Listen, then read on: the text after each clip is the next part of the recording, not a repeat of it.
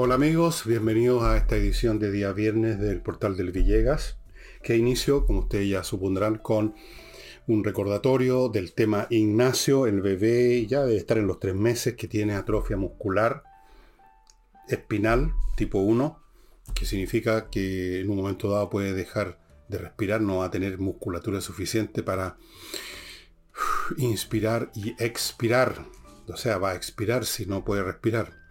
De forma que hay que ayudarlo porque los remedios, un remedio que se llama Sol, Solgensma, es increíblemente caro. Ninguna familia normal lo puede costear. Por eso que la familia de Ignacio está necesitando que la apoyemos, como hicimos con la, el bebé anterior, que ahora me acuerdo el nombre, Renato.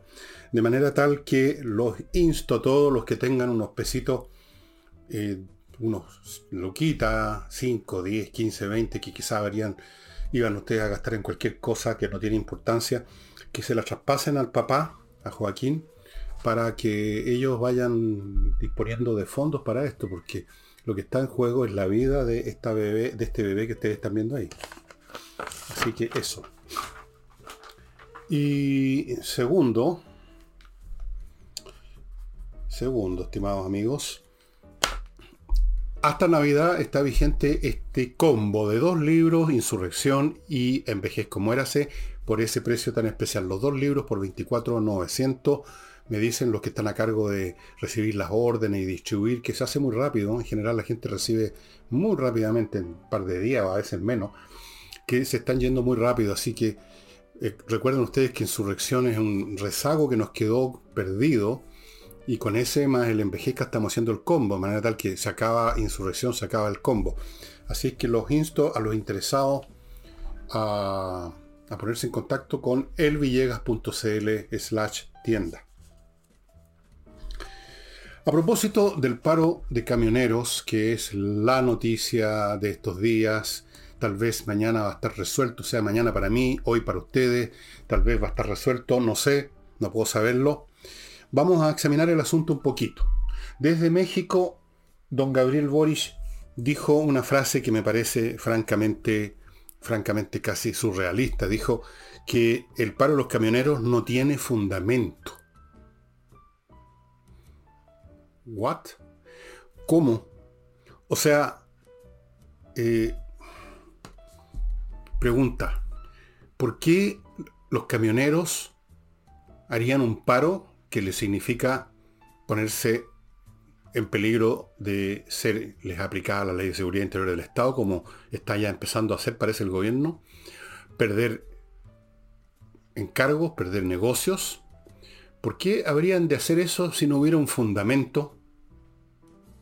O sea, si les ocurrió así por chacotear, hacer un paro, al cual se sumaron en un momento a, a esta Federación del Norte, se sumaron Camioneros del Sur, específicamente de Mulchen y Los Ángeles. Yo no sé cómo estará la cosa hoy para ustedes, viernes, si se sumaron más o si ya se acabó el paro, en qué está la situación, no lo puedo saber.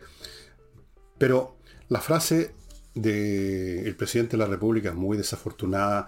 Claro que tiene fundamento, en general todo paro tiene algún fundamento. Y en este caso el fundamento es bastante serio. Primero, la inseguridad, que es un fundamento entre paréntesis para reclamaciones, demandas y molestias de todo el país. La inseguridad que sufren los camineros consiste en que o los roban o, los, o les queman sus vehículos y en algunos casos los han matado como pasó con este camionero que lo quemaron vivo adentro de su camión. ¿Eso no es un fundamento suficiente, señor presidente de la República? Luego tenemos el tema de los costos. Los camioneros en general no son grandes empresas, eso que al tiro infunde sospecha a los izquierdistas, una empresa, un monopolio, cosa que es absurda porque una gran empresa, una pequeña empresa afrontan las mismas situaciones finalmente. El tema del costo del combustible. Para los camioneros es absolutamente vital. Los camioneros no se dan una vueltecita así de la casa a ver, ver un amigo a, la, a 50 cuadras o 30 cuadras. Los camioneros se movilizan por muchos kilómetros y por lo tanto consumen mucho combustible y por lo tanto el costo del combustible para ellos es absolutamente vital. Para una persona privada el costo mayor del combustible es, una, es irritante, pero no es inhabilitante. Por último, uno no usa el automóvil a pie o en un micro a donde tiene que ir. Pero el, el camionero tiene que usar su vehículo para hacer su negocio. Y tiene que recorrer cientos de kilómetros, a veces miles. De hecho, miles de kilómetros, porque va y viene, va y viene todo el tiempo. No es un solo viaje. Entonces, para ello el combustible es un costo absolutamente esencial, y el principal costo. Y resulta que el costo del combustible ahora no les permite, no les permite, digamos, salir adelante. O sea, hay fundamentos sobrados. Ahora, fuera de eso, fuera de decir que no tienen fundamento el paro de los camioneros, que ya es una frase desafortunada, agregó una segunda, el señor Boris. Dijo que iba a aplicar toda la fuerza de la ley para terminar con esta situación. ¿Por qué no aplica toda la fuerza de la ley, señor? Ya sabe lo que voy a decir. ¿Por qué no aplica toda la fuerza de la ley en la macrozona sur? Ahí no, ¿ah? ahí no se aplica toda la fuerza de la ley. Ahí no hay 27 querellas por ley de seguridad interior del Estado hoy día. A lo mejor ya las retiraron mientras usted está viendo este programa. No se habla de ley de seguridad interior del Estado contra la CAM, contra los dirigentes de la CAM. Al contrario, antes que fueran gobierno, estaban siempre contra las leyes de seguridad, como estaban contra el estado de excepción. Bien, los camioneros no han matado a nadie, son ellos los que han sufrido, y sin embargo a ellos sí se pretende aplicarles, y se les estaba aplicando hoy día mientras grabo, a 14 de ellos y habían otras 13 que estaban en trámite la ley de seguridad interior del Estado, cosa de atemorizar, de amedrentar a los demás, por supuesto. Me parece muy, pero muy muy de doble estándar. Estoy diciéndolo lo más suave que puedo. El hacer esto eh, en circunstancias que está el tema de la macrozona sur y otros temas de seguridad que el gobierno no enfrenta. Es decir, aquí hay un doble estándar que es francamente intolerable. Ahora, ¿qué va a suceder con esto? Tal como yo veo las cosas hoy, que grabo, jueves ustedes quizás ya tienen el resultado, han habido declaraciones de otros sectores económicos, unas declaraciones, por ejemplo, del señor Sutil de la Confederación de la Producción del Comercio, declaraciones de dirigentes de organizaciones que están en este momento exportando fruta, todos contrarios al paro, por les atentar contra el bolsillo. El señor Sutil, otra declaración yo creo bastante desafortunada, considerando las cosas, considerando el cuadro total que vive este país, eh, consideró que este paro y los bloqueos eventuales, porque no han sido tan totales, me parece, vulneran el Estado de Derecho. ¿Habrá hecho el señor Sutil declaraciones similares cuando se vulnera el Estado de Derecho en la macrozona sur, cuando se vulnera la vida de personas que son asesinadas? Espero que las haya hecho, yo no me acuerdo en este momento, así que dejo en suspenso. Eh, luego los fruteros también están pensando en su bolsillo en general, tal como yo veo las cosas en este momento. Nadie apoya a los camioneros, ni siquiera los propios camioneros se apoyan todos entre sí, porque las muchísimas asociaciones gremiales de camioneros no todos están en este paro. De forma que, por esa razón, uno ya puede adivinar que van a tener que llegar a algún acuerdo. Lo que está pasando aquí es que el gobierno amenazando con la ley de seguridad y los camioneros subiendo la apuesta, forcejeando para llegar en posiciones de ventaja a la mesa de negociación, supongo yo. Ahora, si ustedes me pidieran una evaluación de quién tiene la razón, de a quién yo apoyo, no voy a hacer tal cosa, porque no es el tipo de cosas que, que hago normalmente o trato de no hacer. Y segundo, porque este es el típico caso de una situación en que todas las partes tienen, tienen algún elemento de razón. Es decir, evidentemente que el gobierno no puede permitir que se bloqueen las carreteras. Evidentemente que los camioneros tampoco pueden tolerar que le sigan quemando y atacando eh, en las carreteras, que le sigan robando en el norte eh, ya descarada la situación. No pueden permitir, no pueden quedarse de brazos cruzados mientras ya se van a la ruina por los precios del combustible. También tienen razón los, digamos, los productores de fruta que quieren exportar su fruta y, recibir eh, compensación por su inversión. Todos tienen una parte razón. Y cuando todos tienen una parte razón, tienen que llegar a un acuerdo. Y todos van a salir perdiendo en algún grado u otro. Va a salir perdiendo el gobierno porque va a tener que de algún modo compensar por un tiempo con un porcentaje a los camioneros. Van a perder los camioneros porque no van a sacar todo lo que querían. Van a perder, van a perder los que alcanzaron, no alcanzaron a hacer lo que tenían que hacer porque estaban las carreteras bloqueadas en un momento dado. Algunos, algunos exportadores ya sufrieron daño. Pero eso no cambia el hecho de que todos tienen una parte razón, tienen que llegar a un acuerdo, y si, si acaso todos vamos a perder, es porque el país está viviendo una situación en la cual todas las situaciones que se dan traen un costo tremendo. A veces uno espera, tanto los individuos como los dirigentes de un gremio, que las cosas se van a poder resolver sin ningún costo por lo menos sin ningún costo para uno, que otros se van a llevar los costos. Pero hay situaciones en que eso es imposible. Como en una guerra, por ejemplo, para ponerme en un caso extremo. No hay ninguna cosa que se haga si un país está en guerra que no signifique costos para todo el mundo. Y pretender que no los haya es caer en el infantilismo. Nosotros no estamos en guerra, pero estamos en una situación muy, pero muy desmedrada económicamente, políticamente, culturalmente, educacionalmente, en todos los niveles. Todo lo que se haga entraña pérdidas. Y los acuerdos, por lo tanto, no son acuerdos para ver cómo nos repartimos los beneficios, sino que los acuerdos son para ver cómo nos, nos repartimos los perjuicios. Estamos en esa situación. ¿Cómo nos repartimos los perjuicios? No hay otra salida, estimados amigos. Tuve que interrumpir por un momento la grabación porque andaba revoloteando por aquí cerca mío un avispón del tamaño de un elefante, de un, helicóptero pequeño, poco menos. Así que tuve que tomar medidas, expulsarlo violentamente. No, está vivo, ¿ah? pero fuera de la...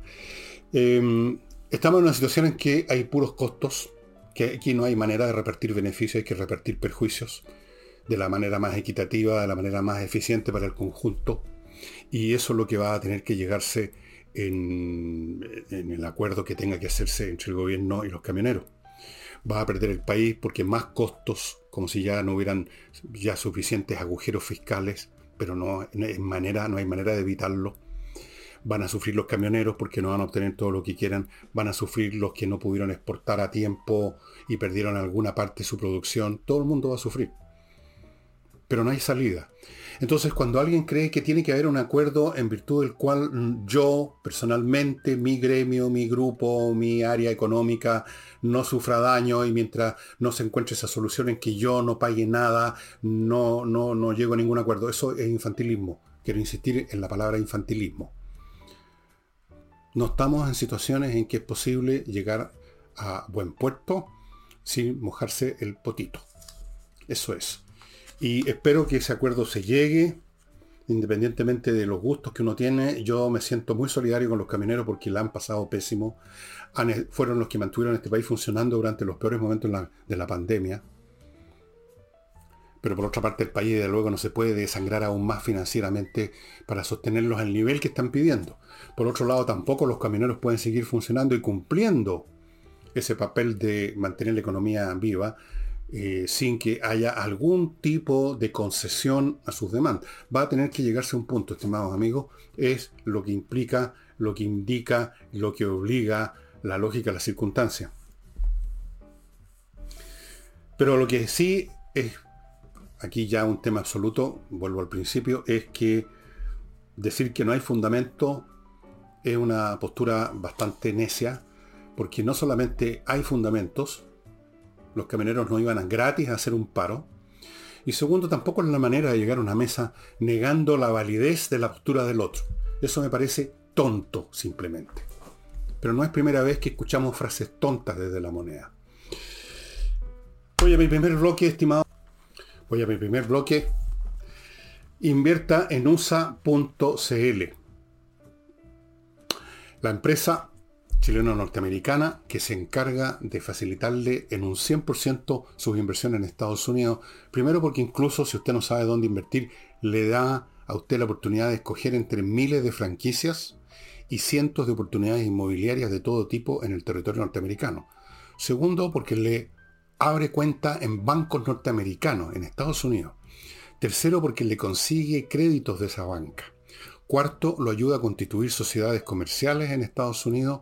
Quinto, permanentemente va a estar a su disposición para orientarlo. Sexto, le puede conseguir viceresidencia. Todo esto en inviertanusa.cl. Continúo con compreoro.cl, una empresa en internet que le permite a usted adquirir oro y plata, los metales preciosos propiamente tal, los lingotes o las monedas, según el caso. El oro viene en las dos presentaciones, monedas y lingotes. Los lingotes en muchas presentaciones también. Unos muy chiquititos, que le he mostrado muchas veces, de este porte, 10 gramos, pero que son muy valiosos. Otros un poco más grandes, otros un poco más grandes, hasta cierto tamaño normal, por supuesto, lingotes de oro. Lingotes de plata, todos 99,99% de pureza certificado por la Universidad Católica de Chile, donde se compra, bueno, entre el sitio o vaya a la dirección que está a mi derecha, Alonso de Córdoba 5870, y en Iquique, en la zona franca. Continúo con, no con una inversión financiera, sino que con una inversión mobiliaria, de muebles ahora. Si usted quiere cambiar algunos muebles de su casa, o, comprar uno que nunca tuvo, o cambiar el comedor por uno más grande o más chico, o sacar un sofá viejón por uno más bonito, más nuevo, mejor hecho, parta viendo, vitrineando en Mr. Wood. A la derecha están los datos, las direcciones, etc. ¿Por qué Mr. Wood? Primero, ellos se encargan que las maderas con que se hacen los muebles estén totalmente secas, sin un, una molécula de H2O, agua. Cosa muy importante para el tratamiento, de, para hacer un mueble que no, haya, no tenga humedad ninguna. Segundo, los diseños son muy bonitos. Tercero, la calidad de la fabricación. Ojo que hay muebles que se ven muy bien, pero usted los da vuelta, patas para arriba los pone y se da cuenta que es realmente una cosa muy mal hecha, con una resorte ahí nomás, que se sujetan en unas winchas de tela, una cuestión así la, a la, a la, virulí, que usted se deja caer en el asiento y se, y se llega al suelo. La calidad es súper importante. ¿Quién no se ha ensartado con un mueble mal hecho? Estos son muebles bien hechos. Mr. Wood, estimados amigos, muebles de madera de calidad. Les recuerdo que hasta el 25, ¿a qué fecha estamos hoy día? A ver, estamos a 24. Hoy, pero mañana, o sea, hoy para ustedes 25. Último día de la promoción especial de White Week Climo. La semana blanca de Climo. Todavía tiene tiempo, amigos, de conectarse con miclimo.com y conseguir a precios muy especiales con descuento los equipos, conseguir una serie de regalos, entre ellos mantenimiento gratuito por un tiempo determinado de los equipos que se compren con la promo. Estos equipos van a salvarlo a usted de los calores que ya están llegando y que son insoportables. Del frío uno puede arrancar de algún modo. Del calor es mucho más difícil. Hay que tener el aire fresquito que yo tengo en este momento aquí, por ejemplo, tranquilo, feliz, 19 grados, afuera mucho más, estoy tranquilo. Por eso que había una avispa aquí dando vueltas, porque también quería estar fresquita miclimo.com. Ahora, amigos, pónganse en contacto ahora, ahora, ahora, ahora. Además, me dicen que ya la cantidad de gente que está pidiendo equipo crece por minuto y por lo tanto, si usted se demora, lo que va a ocurrir es que no va a tener la promo y se van a demorar más en instalar el equipo. ¿Ok?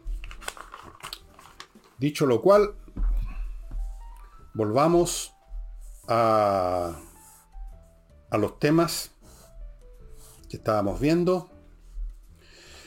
Vamos ahora a otro tema del cual habló en México, todo desde la distancia, el señor presidente de la República, Gabriel Boris Font. Respecto a otro tema que por el momento todavía, hasta que desaparezca, como ocurre con todos los temas importantes en Chile, eh, está todavía en primera plana, que es el de la educación, a raíz de un elemento importante, pero que ni siquiera es el más grave de todo a mi juicio. Para mí el más grave de todo es la mala calidad de la educación sin exigencia, sin, sin demanda, sin poner a los cabros realmente a trabajar el mate. Aquí se han concentrado en el hecho de la deserción de la gente que, de los chicos que han dejado de ir al colegio, que son muchos miles, que es un asunto grave, sinceramente, es tremendamente grave. tanto por el hecho en sí como por las cosas que refleja de lo que está pasando en los colegios, porque la pregunta es, ¿por qué los padres permiten que su hijo abandone las clases? Piensen ustedes en eso. Ya voy a llegar a ese punto. Bien, vamos a lo que dijo Boris. Boris dijo un montón de cosas y en el fondo no dijo nada, cantinfrió. Dijo que hay, que, el viejo hay que nacional, hay que, hay que recuperar la educación. ¿Cómo? No dijo. Es prioridad. ¿Cómo? No dijo. ¿En qué sentido es prioridad? ¿Prioridad en qué? Puras cantinfladas, estimado amigo, puras frases eh, que deben considerado hasta poéticas, ¿no? Que los niños, los niños no pueden esperar, los adultos podemos, pero los niños no, porque ahora se están... O sea, cosas que, obvias, banalidades que todo el mundo sabe, pero dichas en un tono que él cree lírico, que lo eleva al nivel de los estadistas. A lo mejor se cree Abraham Lincoln, por lo menos se cree Salvador Allende. Mientras esto, este señor desde México nos palabrea de lo lindo, acá en Chile hay una creciente, un creciente malestar con la gestión del ministro Ávila, un caballero que yo no sabía, no sé de dónde salió, es del sector de izquierda, por supuesto, no sé cuáles son sus méritos pedagógicos. No, no sé si podría sacar una buena nota si yo le hiciera una prueba de conocimiento sobre la materia que él quiera. Lo digo tranquilamente. Bien, pero vamos con el ministro Ávila.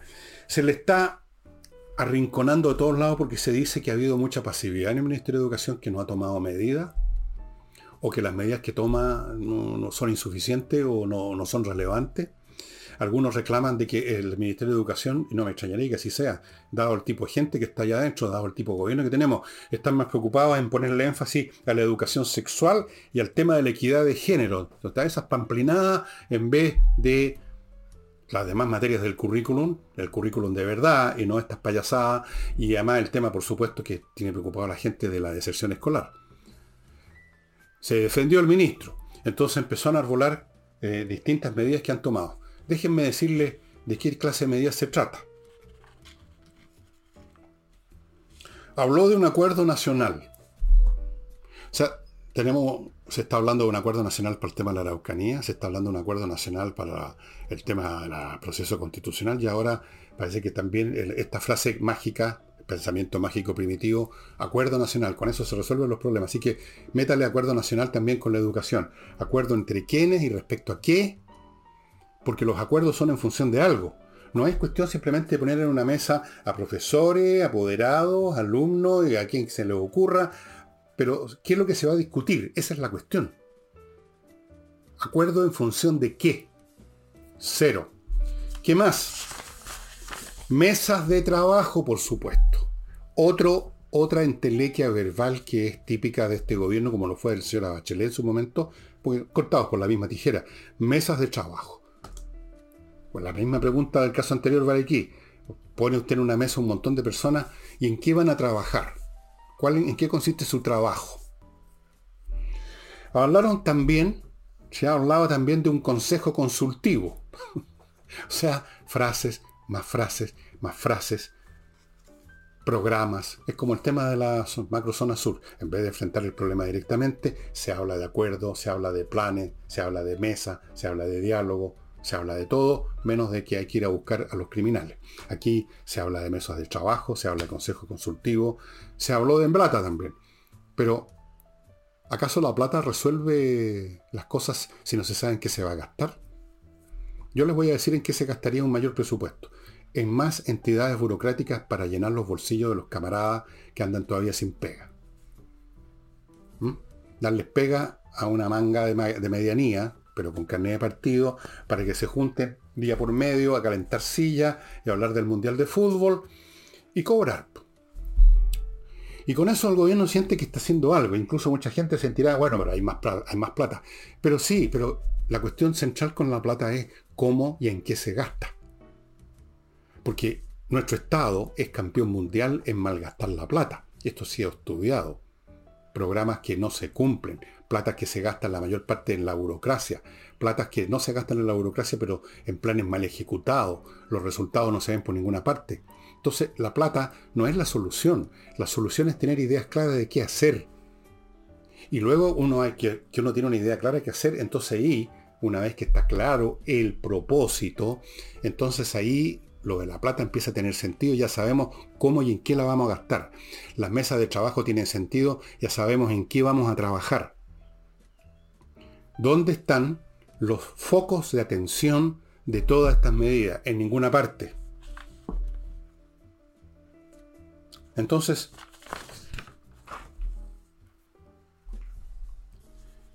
permítanme, así como mero aficionado a estos temas,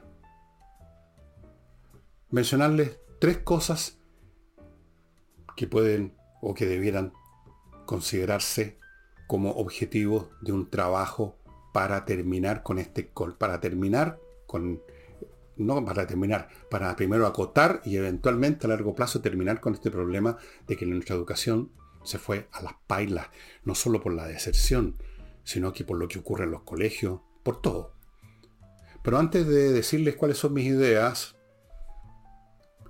de aficionado a los temas de educación, que siempre me han interesado, y una cuestión de sentido común. Antes de eso, ustedes me van a permitir, estimados amigos, que les recuerde tres cositas. Uno, la editorial Edisur, editorial chilena, que tiene un local en Monjitas 1025, donde hay una montonera de títulos de, de autores importantes de todos los tiempos y de todas las naciones, en todos los géneros, ensayos, novelas, cuentos, etcétera, a precios muy accesibles. Algunos grupos de libros, como se lo he mostrado en ocasiones, vienen agrupados en paquetes de acuerdo al tema, como este de literatura fantástica, que se lo he mostrado otras veces. Hay otros sobre con las novelas de Salgari, algunas de los ciclos de Salgari. Hay varios de este tipo de paquetes. Así es que yo lo invito a que entre a edisur.cl o que vaya a Monjitas 1025, estimados amigos. Continúo con tepille.cl, una empresa de seguridad centrada principalmente en las empresas que realmente tienen un equipamiento a todo dar. Es una empresa súper profesional. Si no me creen, entren a tepille.cl y vean ahí en el sitio de ellos la sola sala de control con todos los dispositivos electrónicos que disponen para que usted no le pase que llega a su oficina en la mañana, llega a su empresa y ya la desvalijaron. Lo pillan a usted, en vez de ser usted el que pilla al delincuente. tepille.cl. No se ande quejando después si no toma medidas y, el día, y un día se encuentra con que lo robaron completamente. Y termino este bloque con kmmillas.cl, el sitio donde usted puede vender las millas que acumulaba por sus vuelos y le van a pagar unos buenos pesos cosa que vale la pena porque en cualquier momento las empresas borran sus millas. Por supuesto, si usted las va a usar mañana, no he dicho nada, pero si no es el caso, kmmillas.cl ya la pasada va a estar ayudando a la Unión de Amigos de los Animales. Bueno, vamos a los tres puntos que tengo aquí, que se me ocurrieron en una fracción de segundo porque son obvios, o sea, están ahí a la, a la vista. Yo creo que cualquiera de ustedes ha pensado exactamente lo mismo que estas cosas no, hacen, no se hacen con mesas de trabajo y con consejos consultivos y con más plata. Se tiene claro qué es lo que hay que hacer concreto. Primera cosa. Hay que forzar a los padres a que cumplan su responsabilidad educativa con sus hijos. O sea, detrás de cada hijo, cada niño que no va al colegio hay una familia que le permite no ir o que lo sacó. Eso es un segundo tema. Veamos simplemente a los que le permiten al chiquillo hacer la cimarra. Esos padres no están cumpliendo con un deber fundamental para el mantenimiento de la sociedad y deben ser de algún modo obligados a cumplir con su papel. ¿Cómo? Bien, sancionándolos de alguna manera. Perdonen que diga una cosa que parece brutal, represiva, pero que el tema es tan grave. Si un joven que estaba yendo al colegio deja de ir y los padres miran para otro lado y dejan que el chiquillo vaya a jugar a, no sé, a la pelota en la mañana y quizás se junte con una patota de narcotraficante y cualquier cosa, esos padres deben ser sancionados. Padres de hijos que pueden ser fácilmente identificados, porque los chicos que no van están identificados, que no están cumpliendo su tarea parental, tienen que perder algún derecho.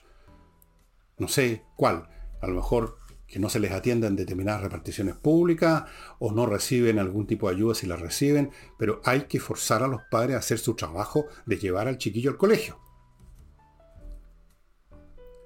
Segundo, hay padres que no dejan a sus hijos ir o permiten que no vayan o incluso ellos mismos los retiraron por un tema que ya, digamos, tiene que ver con la seguridad en los colegios. Hay que terminar con la inseguridad en la sala de clase. Eso significa hay que expulsar del sistema a quienes llegan ahí a destruir el sistema. Los alumnos que, ya están súper identificados, que se dedican a las molotov, que se dedican a acosar a sus compañeros, a los profesores, que se dedican a rayar los muros, que se dedican a interrumpir las clases, que lanzan molotov para afuera o para adentro, tienen que salir del sistema y estando entonces el colegio más seguro, la sala de clase más segura, eso es un incentivo para que los padres cumplan con su tarea de que los chiquillos vayan al colegio. Porque hay muchos padres que están sacando a sus chiquillos porque temen que les pase cualquier cosa.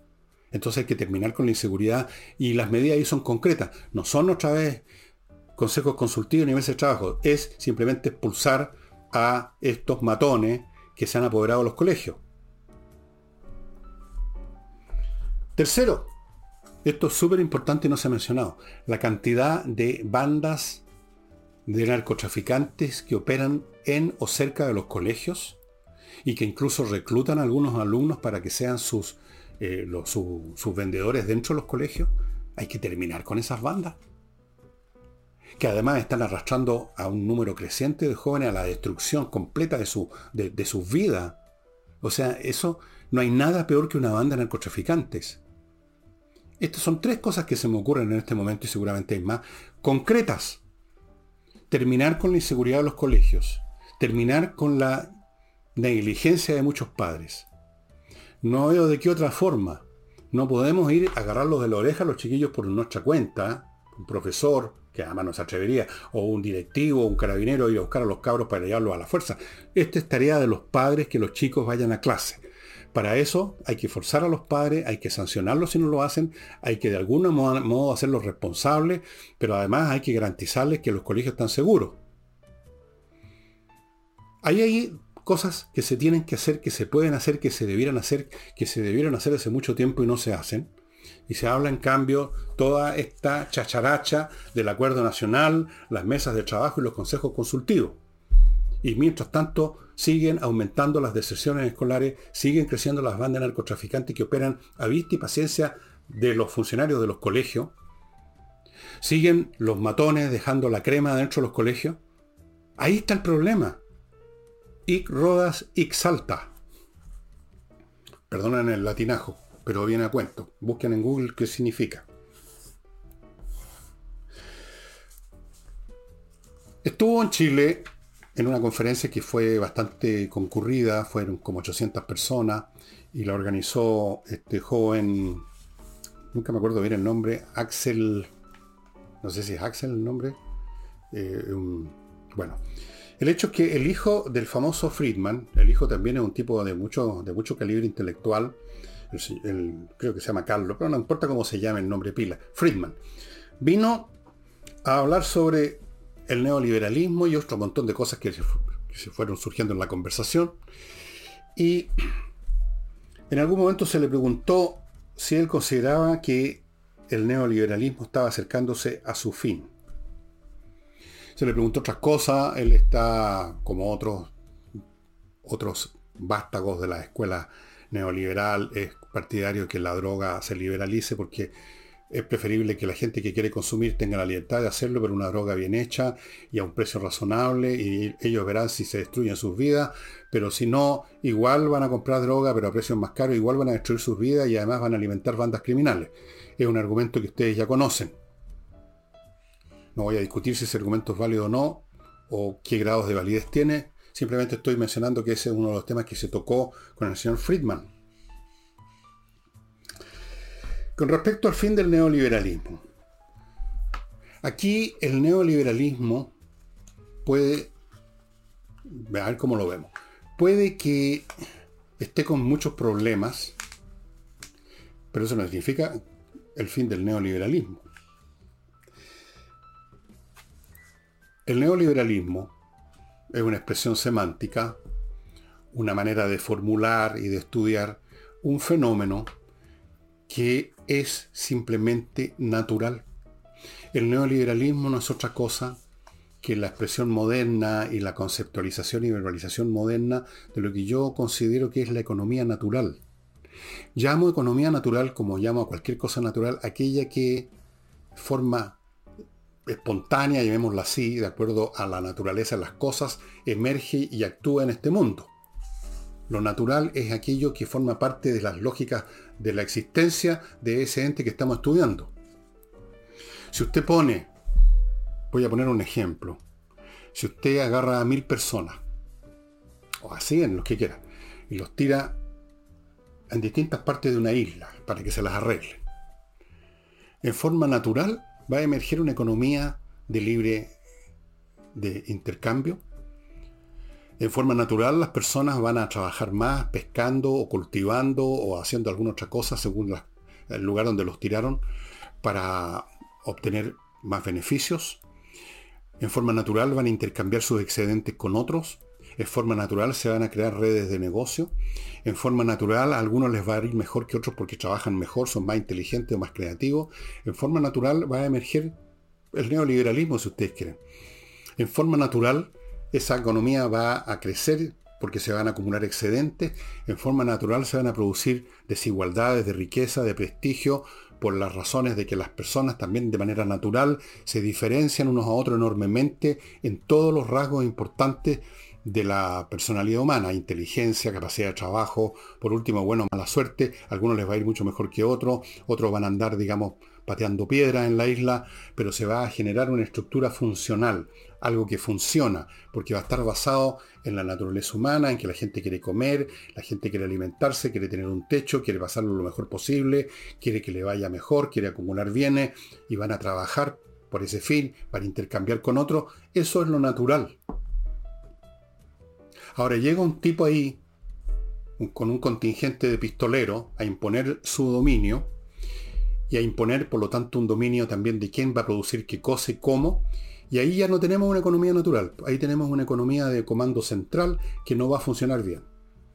Porque las personas van a estar coartadas, porque las personas, su trabajo no va a servirles para su propio beneficio, sino que se lo va a estar llevando el, tipo que tiene, que maneja la banda de pistoleros, porque lo van a estar quizás obligando a hacer cosas que él no quería hacer, porque le van a estar imponiéndoselas cómo intercambiar con los demás porque, en fin, por todas esas razones va a estar bajo coacción y esa economía va a funcionar a la rastra y el pistolero va a tener que usar a sus pistoleros, amenazar con las armas a los tipos para que trabajen el mínimo.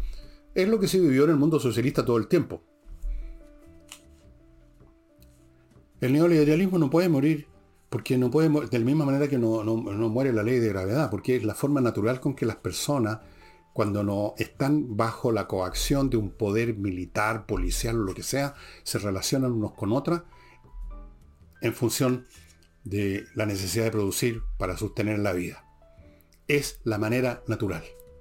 Llámese neoliberalismo, llámese economía de libre mercado, llámenlo mercantilismo, por supuesto que hay diferencias y complejidades adicionales. Cuando empieza a surgir una economía monetaria, no es meramente un intercambio físico, empieza a emerger capitales y empiezan a surgir una serie de complejidades adicionales que pueden producir problemas. Por supuesto.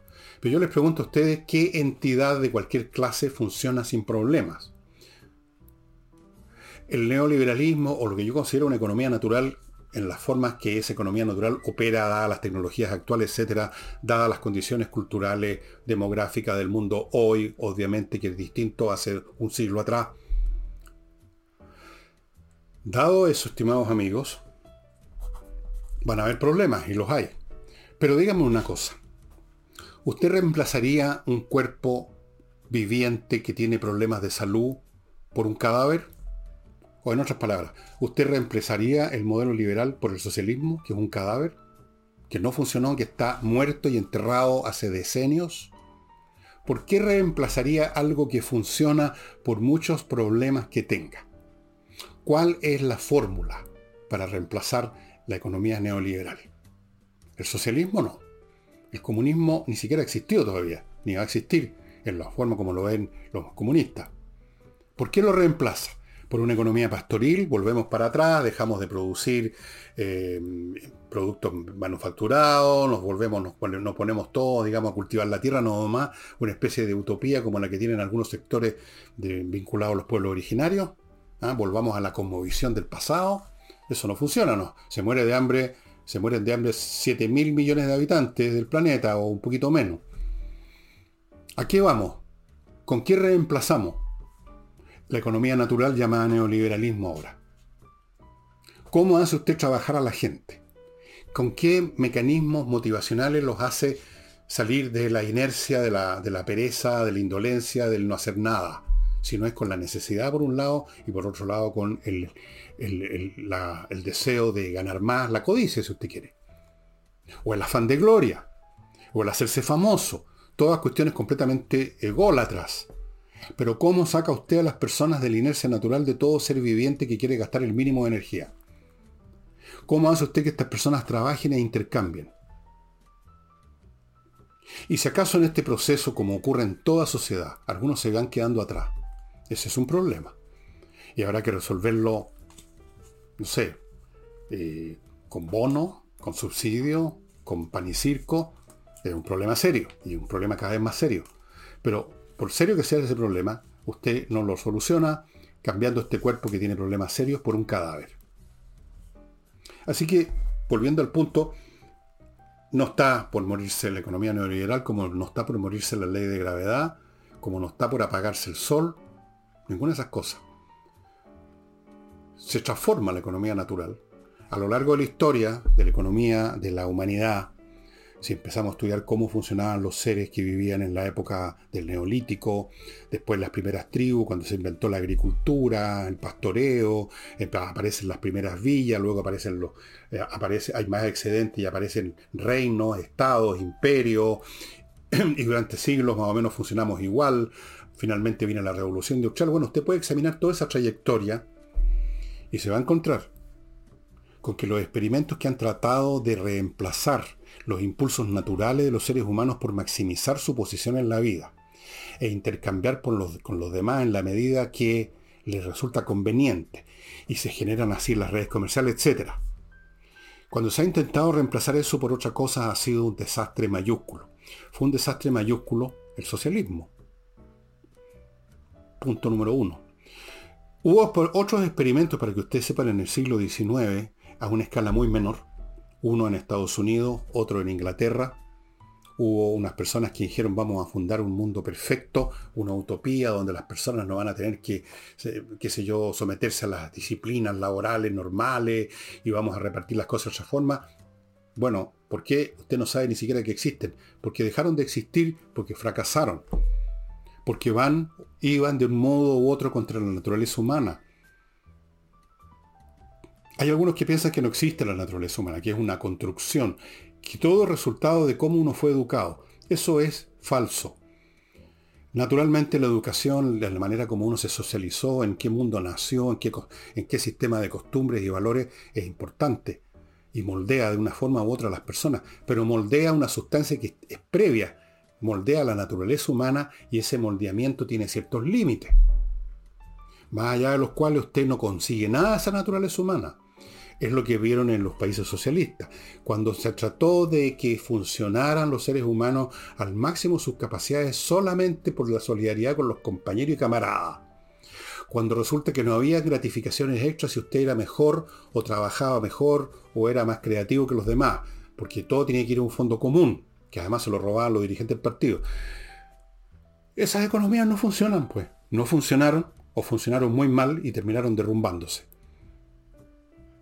Usted no puede ir contra la naturaleza de las cosas, de rerum natura. No se puede ir contra la naturaleza de las cosas y los seres humanos tienen una naturaleza, tenemos una cierta estructura básica que se ha mantenido a lo largo de toda nuestra historia, por lo menos de la época del cromañón hasta ahora. Tal vez en mil años más aparezca otra subespecie humana distinta, pero la que conocemos hasta ahora funciona con ciertas reglas o protocolos o, qué sé yo, paradigmas que usted no los puede torcer a voluntad. Al contrario, usted tiene que torcer las instituciones para que se adapten y se ajusten de la mejor forma posible a esta naturaleza y si así lo hace, se va a prosperar. Si no lo hace, va a ser la ruina. Así que yo no tengo ningún problema no tengo ningún miedo de que, la, de que el neoliberalismo vaya a morir. Tal vez va a morir la expresión neoliberalismo, el día de mañana no van a hablar de neoliberalismo, van a hablar de liberal, hiperliberalismo o ultraliberalismo o van a usar otra expresión. Pero la economía natural, que es la que funciona y que produce desigualdades, es una de sus, como lo llaman, externalidades negativas, pero eso es inevitable de la misma manera que la vida de una criatura viviente cualquiera como nosotros produce una externalidad que se llama vejez que nos conduce finalmente al deterioro y la muerte. No hay una manera de evitarlo. Es nuestra naturaleza así. Dicho esto, estimados amigos, permítanme pasar a un bloque. Actualiza tu reglamento.cl, el sitio donde usted va a encontrar un grupo de profesionales que van a actualizar, van a poner en, en sintonía con la nueva ley su reglamento de su edificio o edificios o condominio. Cosa fundamental que es preciso hacer por ley, es obligatorio y no es fácil. Por eso existe este grupo, si no, no existiría. Si fuera Chancaca, no habría un grupo especial que hace esta pega. Póngase en contacto con actualizatorreglamento.cl y viva en paz con su edificio y su condominio al día. Continúo con lifebalancechile.com, una empresa que se encarga de entregarle a sus clientes la guía alimenticia personalizada, precisa, hecha a la medida de lo que esa persona necesita. Van a su casa, llevan un equipamiento especial, no meramente una balanza para ver su peso, otras cosas también. Miden un montón de variables de su cuerpo. Hablan con usted, averiguan qué quiere, averiguan si qué remedio está tomando, qué enfermedades ha tenido o tiene, y con toda esa información le van a dar una guía alimenticia. Cosa muy distinta a estas recetas que andan circulando con nombre de fantasía, que supuestamente son para cualquiera. Esto no es para cualquiera, esto es para usted le dan su guía alimenticia, le dan un teléfono para que usted en cualquier momento del día, de la noche, todo el año llame para hacer preguntas si quiere sobre, qué sé yo, a lo mejor hay algún alimento, está en otro país y quiere saber si puede comer eso, si le hace bien, si le hace mal. Todo personalizado. lifebalachile.com. Si realmente quiere ponerse al día físicamente, me ayuda a hacerlo. lifebalachile.com. Continúo con notariospress.cl la manera más rápida de obtener ese papel notarial que necesita. En vez de instalarse en la notaría, se instala frente a su computadora, en unos pocos minutos ya llenan los datos, van a dar a notariospress.cl, al lugar donde entró primero, por supuesto, y ahí procesan todo y usted tiene que ir a la notaría solamente a firmar y a retirar el papel. Una diligencia que dura unos pocos minutos solamente. Eh,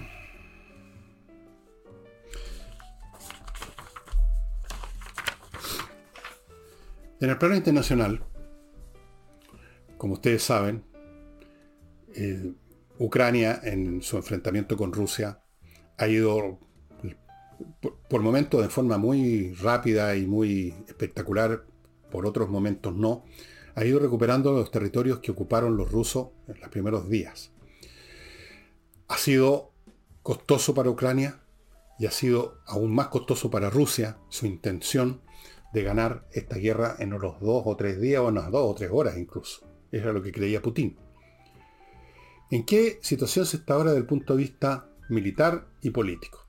Desde el punto de vista militar, los rusos tienen severos problemas porque están agotando su stock actual de misiles y por las sanciones económicas les cuesta mucho o les es imposible producir otros misiles porque no tienen la electrónica para eso los sistemas, los circuitos, las, tarjetas electrónicas para los computadores en miniatura que llevan estos misiles.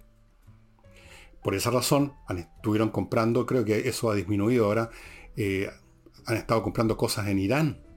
En Irán, un país de tercera línea en términos de tecnología, o cuarta o quinta, le han estado comprando ahí. Tienen problemas. Tienen problemas con la moral de sus soldados, que es absolutamente fundamental en un conflicto, una tropa que no quiere combatir, que no sabe por quién los mandaron a combatir, que los llevaron a la fuerza a combatir, es una fuerza que realmente no es una fuerza, es pura debilidad, y se están viendo signos de eso que yo les he contado, revueltas, eh, soldados que se enfrentan a sus comandantes, soldados que se rinden a la primera oportunidad, o que se disparan a sí mismos en una pierna para ser llevados como heridos a la retaguardia, Em, o soldados que luchan pero hacen un par de disparos y salen, huyen, arrancan. Yo he visto videos de eso. He visto los videos, son los videos de las imágenes de un destacamento, 12 soldados ucranianos atacando una línea de trincheras rusa. Y se ve todo esto visto de arriba por un dron y los rusos arrancando. Hicieron un par de disparos y salieron arrancando porque no tienen ninguna razón para luchar. No se trata de ser cobarde o valiente. Se trata que no tienen ninguna razón para ser valientes. Están ahí a título de escopeta.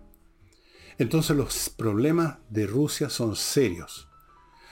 Reclutaron un montón de gente a la fuerza. Algunos voluntarios habría, supongo, pero a muchos de ellos simplemente los reclutaron. Otros miles de jóvenes arrancaron de Rusia, atocharon las fronteras de varios países arrancando. Les es insuficiente. Llegan estos soldados novatos a los cuales apenas han entrenado, con armas oxidadas, sin equipamiento. Ustedes pueden ver los videos. Estos soldados nuevos que están llegando al frente, con algunos de ellos usando un rifle que se llama Moisnogant. Es un modelo de rifle de repetición de 1890 y tantos. Cascos de la Segunda Guerra Mundial. Usted los reconoce de inmediato porque basta que vea una película rusa de la Segunda Guerra Mundial y va a reconocer los mismos cascos en estos jóvenes. No los cascos modernos que tienen otro diseño, son de Kevlar, son mucho más resistentes al impacto de una esquila o de una bala que venga más o menos de lejos, de cerca igual. No, son los viejos cascos de acero que usaban los soldados rusos en la Segunda Guerra. Mal equipados, mal entrenados, sin ganas de luchar, caen como moscas. Y los que no caen como moscas porque arrancaron. Es una situación caótica, la economía rusa en pésimas condiciones.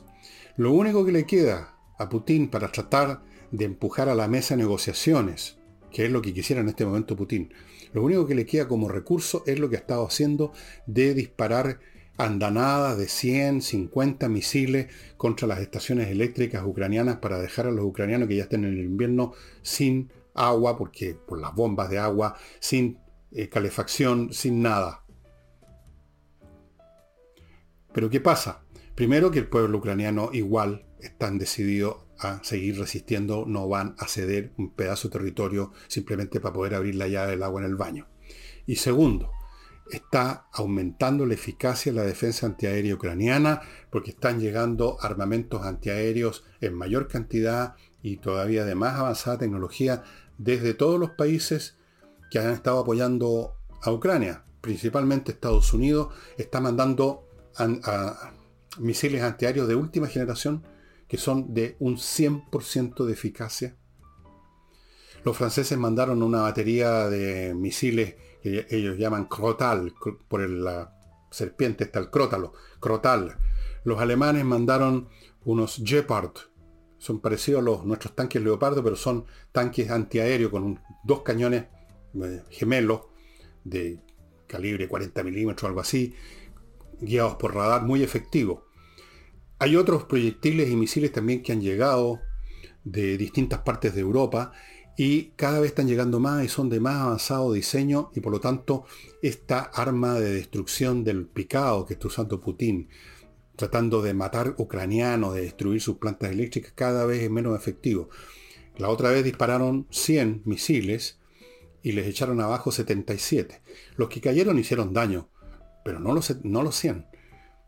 Cada vez más efectiva la defensa antiaérea. Por lo tanto, los rusos se están quedando sin opciones. ¿En qué va a terminar esto?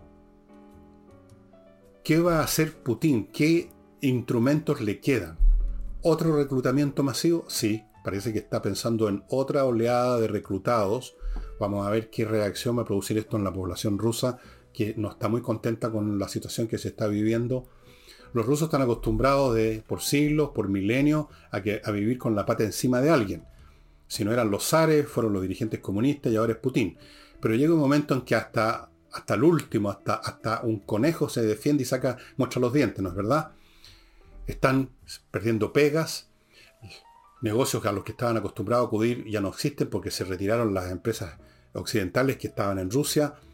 Eh, en algunas partes ya no tienen ni siquiera papel confort. Es decir, están sufriendo por todos lados y a sus hijos se los están llevando a la fuerza a que los maten en el frente. Esto no puede terminar bien para Rusia No puede terminar bien.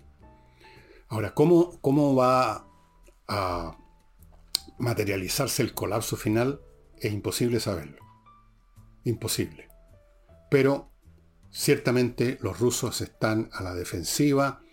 Prácticamente han estado iniciando una serie de pequeños ataques a lo largo de todo el frente este, tratando de ganar terreno para, para la mesa de negociación. Y lo único que han logrado es sufrir bajas devastadoras. Cada ataque les cuesta tanque, personal. Están muriendo 700, 800 soldados rusos al día. Y a veces para avanzar unos cuantos kilómetros en un peladero. O sea, o para apoderarse de una aldea miserable que no tiene ningún valor ni táctico ni estratégico. O sea, está tirando a la parrilla lo último que le queda Vamos a ver. Vamos a ver esto cómo se resuelve. Y amigos, antes de mostrarles el libro que tiene que ver con la educación, a propósito, el tema más importante de Chile en este momento, les recuerdo SMF, Soluciones Masterfloor, una pyme chilena que está dedicada desde el año 2001 a poner a su disposición eh, los productos que se necesitan para mantener bien, cuidar y amononar los pisos de su casa o de, su empresa. Hay tantos tipos de piso, piso flotante, piso parqué, moqueta, alfombra, eh, piedra pizarra, azulejo, baldosa, linoleum, muchos tipos de suelo, muchos tipos de productos. Cada suelo requiere un producto especial. Y si usted hace una compra superior a 5 lucas, que probablemente cualquier compra es más o menos 5 lucas, le van a regalar un regalo esto, Clean Up, que viene con estos pañitos que se van sacando y sirven incluso, y yo lo he comprobado con mi computador del año ñauca, para limpiar pantallas LCD, LED y de PC. Yo soy de los PC, no del Partido Comunista, sino que los personal computers. Nunca me gustaron los otros, la verdad. Usted sabe a cuáles me refiero.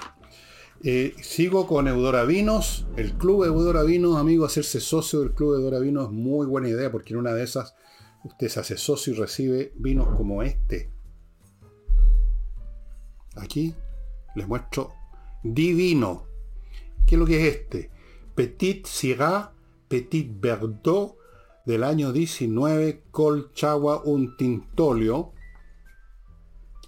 un vino de calidad. Los vinos que le llegan todos los meses en una bolsa con dos botellas o con tres, según lo que usted pague, según digamos el tipo de membresía que elige, son todos vinos excepcionales. No, son vinos buenos, muy buenos. De excepción se los digo yo que los he probado varios ya las botellas que me quedan y que les muestro porque tengo que mostrárselas, pero si no, ya me las habría chupado. Son vinos realmente espectaculares. Hágase socio amigo y dése el gusto de recibir una vez al mes o una bolsa con dos botellas o una con tres de vinos, siempre distintos entre sí, siempre distintos a los envíos anteriores y los que vengan después. Continúo con Hey, el corredor inmobiliario más rápido de Chile por los métodos que utiliza, por la, política, la filosofía que tiene para el tratamiento de los encargos que le hacen. Hay muchas corredoras que reciben y reciben y reciben encargos y tienen 200 casas o 300 departamentos por vender y naturalmente no pueden hacer gran cosa salvo publicar en el diario y con eso no se va a ninguna parte. En Hey es diferente. Cada ejecutivo de Hey recibe un paquete muy limitado de encargos para que se dediquen exclusivamente a eso y los resultados están a la vista. Y termino con espacioajedrez.com. Hoy día me iba a ver con Pablo Tolosa, pero no pudimos finalmente encontrarnos, lamentablemente. Pero sí sé que el tema de los productos está prácticamente liquidado. No sé si quedará alguno, pero a usted no le cuesta nada entrar a averiguar. Es cuestión de abrir la página espacioajedrez.com y va a llegar en, en, unos pocos segundos y vea si quedan estos relojes de distintos colores, si quedan cajas con los juegos, los manuales, todos a precios ridículos y por eso que se fueron. Pero lo que no se han ido son los cursos. Entre de todas maneras espacioajedrez.com para ver qué cursos están por llegar, qué cursos están por empezar, cursos ideales para mantener a una persona adulta, incluso un anciano como yo, en condiciones razonables y sobre todo para formar la mente de los niños. Y a propósito de la mente de los niños, hay que formar también la mente de los profesores, hay que formar la mente de los que llegan a los ministerios de educación, hay que formar la mente de algunos dementes que tienen ideas, pero francamente groseras, grotescas acerca de la educación. Yo creo que el libro que les voy a mostrar, muchas de estas personas que se las dan de especialistas, profesores o pedagogos, no saben que existe, quizás no, van a, no han ni escuchado nunca la palabra. Paideia, es una palabra griega por si acaso, ¿eh? de, de Werner Jäger. Este es un libro clásico sobre cómo los griegos en las distintas etapas de su desarrollo histórico, desde el periodo arcaico que se llama hasta la época helenística, cómo enfocaron el tema de la educación, entendido esto no meramente como ir a un colegio, por así decirlo, a aprender matemáticas, sino que en la formación del hombre, del ciudadano. De lo cual se habla mucho hoy en día, la formación integral, pero la verdad es que se habla, pero no se hace mucho. Esto no es para, digamos, sacar de aquí una guía pedagógica para ahora. Se trata de, si uno se mete en este libro, que yo lo he leído dos veces y probablemente antes de, parar las charlas, a ver si lo alcanzo a leer por tercera vez, nos, nos pone en la sintonía de lo que significa realmente paideia, educación, que es la formación del espíritu. La formación del espíritu significa la formación de las disciplinas espirituales del pensamiento, la formación de los valores, que estos valores no sean simplemente expresiones vacías, sino que son protocolos de funcionamiento de la mente humana. por ejemplo, en un momento dado, en el proceso de la paideia griega, empezó a tallar el concepto de justicia. Justicia. Y eso fue muy importante en el desarrollo político, especialmente de Atenas, que como ustedes saben, instauró en un momento dado, a finales del siglo VI a.C., un régimen democrático. Clístenes fue el hombre que lo organizó específicamente. La justicia. ¿Qué es lo que es la justicia? La justicia no es sacarle las patines a los, a los que están mejores que uno. La justicia es darle a cada quien lo que corresponde y a veces lo que corresponde es poco porque lo que tú diste es poco, a veces es mucho porque tú diste mucho. La justicia no es la cosa igualitaria, mediocre, chanta, rasca y envidiosa que funciona ahora. Hay muchos conceptos relativos a temas que ahora se palabrean y se palabrean mal que ustedes van a encontrar si se dan el trabajo de leer la paideia. Esta edición que tengo yo, que la mandé empastar en un momento dado, está disponible, la misma edición del Fondo Cultura Económica que tengo yo, en Amazon en castellano. Lo verifiqué, está en inglés también, hay un montón de ediciones. Hay libros sobre este libro, estudios sobre la paidea de, Jagger. Pero está el, libro original y créanme, es un libro largo, es un libro, un libro que tiene más de mil páginas pero vale la pena. Créanme que vale la pena. Permítanme eh, los conceptos que hay aquí, por ejemplo, la arete, la nobleza, tiene que ver con una elevación del espíritu. No, no, no, no una cuestión de tener o no tener plata. La arete, la virtud, la qué sé yo. Y a la pasadita, en cierto sentido, ustedes van a ver la historia no solo de la paideia, de cómo concibieron de distintas formas cada vez más compleja y más rica la educación del hombre, sino que además van a aprender bastante de historia griega, porque de por supuesto esto está conectado con el desarrollo de la historia griega, de los tiempos arcaicos, de los tiempos de los Aquiles, de los Ulises, de los guerreros, la, la filosofía o la ética del guerrero triunfante, y vamos avanzando y llegamos qué sé yo, a otros periodos, los grandes dramaturgos que también tocaban temas fundamentales del espíritu griego. Un tremendo libro, estimados amigos, que parece que voy a tener que leerlo de nuevo, no, no, no, no hay caso. Cada vez que les muestro a ustedes un libro que yo he leído una, dos o tres veces, pero cuando llego a mostrárselo, inevitablemente me tiento a leerlo de nuevo. Bueno amigos, eso sería todo por hoy. Mañana, mañana sábado, vamos a ver si trato el tema Fake News 2.0, que creo que conversé con Nicole que lo podía tratar. No estoy seguro, quizás trate de esto, quizás trate de los dos, porque se relaciona la verdad y la mentira, la falsedad y, lo, correcto y lo verdadero. tiene que ver con la educación y con los valores y con muchas cosas. Quién sabe, voy a ver qué se me ocurre. Como de costumbre buscaré algo que sea útil y que sea entretenido para ustedes. Muchas gracias y nos estamos viendo.